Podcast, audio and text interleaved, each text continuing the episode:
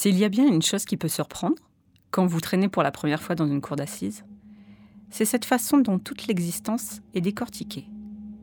Cet homme ou cette femme, qui risque plusieurs années de prison, sachant qu'il ou elle a déjà passé trois ans derrière les barreaux dans l'attente de son procès, quelle était sa vie?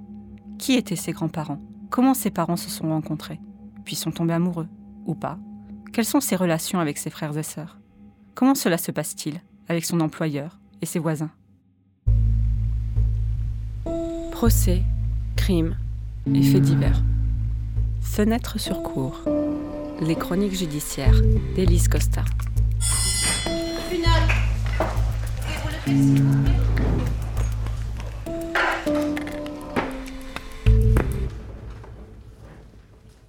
Ainsi, les magistrats et les jurés, toute l'assemblée réunie à la cour d'assises, pourra entendre parler des fuites urinaires de l'accusé quand il avait 7 ans. Et vous penserez peut-être C'est bizarre, non, de faire encore pipi au lit à 7 ans? L'accusé était-il déjà bien normal?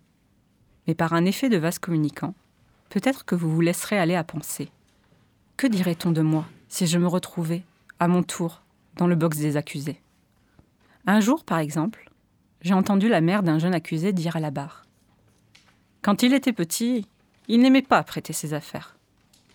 Pour connaître la vérité, rien que la vérité, toute la vérité, il faut en passer par là. Ensuite, chacun se fait son idée. Sans doute que vous non plus, vous n'aimiez pas prêter vos affaires quand vous étiez gamin, et que cela ne vous a pas empêché d'être une personne respectable. À moins que vous ayez connu quelqu'un qui n'aimait pas prêter ses affaires enfants, et qui est devenu un abruti fini. C'est un peu comme pour les prénoms. La perception que nous en avons dépend de notre propre histoire. Nous pouvons adorer ou détester le prénom Marc, selon la personne à laquelle il nous fait penser. Ce que je me suis dit la première fois, c'est que finalement, tout pouvait être retenu contre nous. Sauf que, un mardi matin, à 9h, ce sont les comparutions immédiates.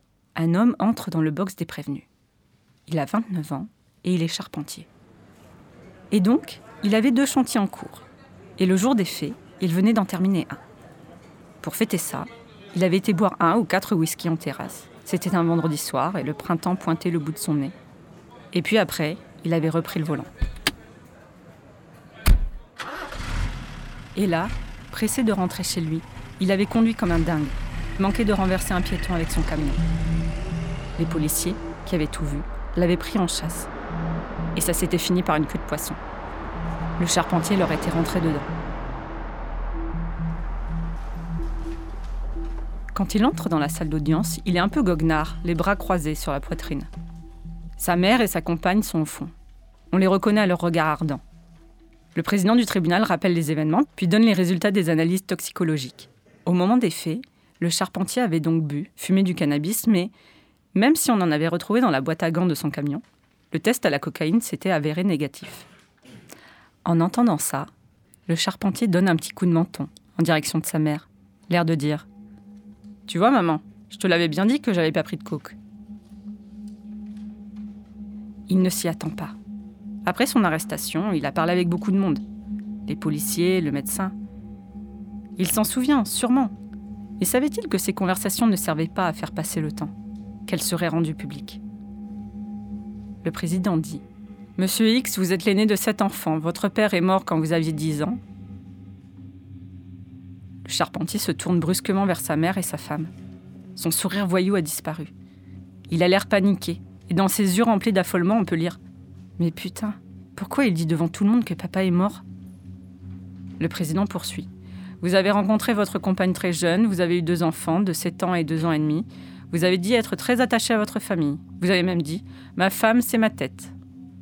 À ce moment-là, le charpentier se met la main sur le front, devant ses yeux, pour cacher ses larmes. Le président s'apprête à lui poser des questions.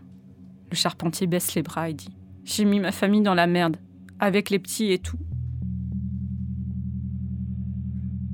Les petites parcelles de notre intimité ne sont pas des excuses légales.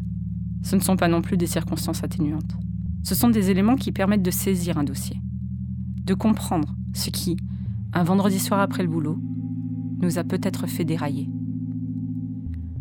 Le charpentier est retourné quelques jours plus tard sur d'autres chantiers, avec une condamnation inscrite à son casier judiciaire, et la certitude, désormais, que face au tribunal, tout est retenu contre, avec et malgré vous.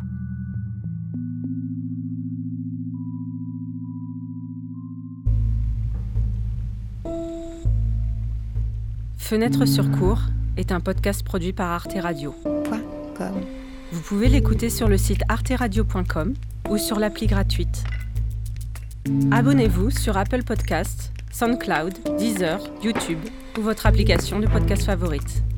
N'hésitez pas à nous soutenir en laissant des étoiles dans les yeux ou des commentaires dans les dents. Rendez-vous dans 15 jours pour le prochain épisode.